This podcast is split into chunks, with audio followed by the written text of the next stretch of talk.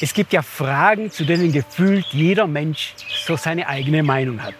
Zum Beispiel, welche Religion hat Recht? Oder wozu bin ich auf der Welt? Keine einfachen Fragen. So, und was jetzt? Wo finde ich die Wahrheit? Was meinst du? Wo können wir Wahrheit finden, besonders in einer Zeit von Fake News? Vielleicht in der Philosophie oder vielleicht in Künsten, in Schönheit oder in der Wissenschaft, vielleicht auch ganz tief in dir wenn du in dich hineinhörst? Oder glaubst du vielleicht, dass es gar keine absolute Wahrheit gibt?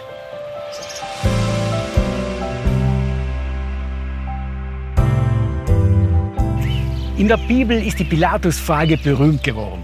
Jesus war festgenommen worden und wurde von Pilatus verhört. So furchtbar interessiert an der Wahrheit war Pilatus allerdings nicht. Und nachdem sie schon ein wenig am Reden waren, da sagte Pilatus, also bist du doch ein König. Du hast recht, erwiderte Jesus, ich bin ein König, ich bin dazu geboren. Und ich bin in die Welt gekommen, um für die Wahrheit einzustehen. Wem es um die Wahrheit geht, der hört auf mich. Und jetzt sagt Pilatus seinen berühmten Satz, Wahrheit?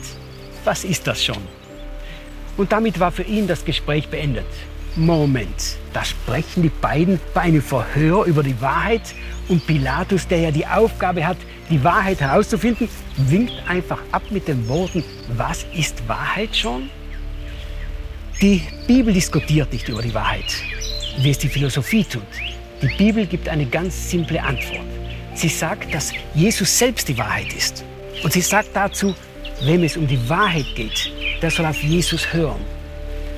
In dem Sinne ist es ganz einfach. Hier geht es um eine Entscheidung. Wenn du nämlich auf der Suche nach Wahrheit bist, dann kannst du entweder auf Jesus hören oder auch nicht. Früher hatte Jesus einmal gesagt, ich habe euch die Wahrheit von meinem Vater gesagt. Also ist es unsere Entscheidung. Wollen wir die Wahrheit von Gott hören? Jesus hatte ja auch gesagt, dass er in die Welt gekommen ist, um für die Wahrheit einzustehen. Hier stand er jetzt vor Pilatus mit seiner Aussage, dass er ein König ist. Da konnte er ja leicht zum Tode verurteilt werden. Rom sah nicht so gern selbsterwählte Könige. Aber selbst Pilatus hatte gemerkt, dass er ihn dafür nicht schuldig sprechen konnte. Er wollte zwar nicht weiter hören, was Jesus zu sagen hatte, das war aber seine Entscheidung. Aber er hatte auch nichts in der Hand, um ihn als Lügner zu verurteilen. Und trotzdem wurde Jesus zum Tode verurteilt. Da stand er wirklich für die Wahrheit ein. Was dann passierte, hört ihr im nächsten Teil dieser Serie. Übrigens möchten wir euch gerne auch eine Bibel und dieses Buch schenken. Schaut einfach mal vorbei auf unserer Webseite. Vielen Dank, dass du den My Input Podcast gehört hast. Wenn du mehr wissen willst, geh auf unsere Website myinput.it oder folge uns auf YouTube, Facebook und Instagram.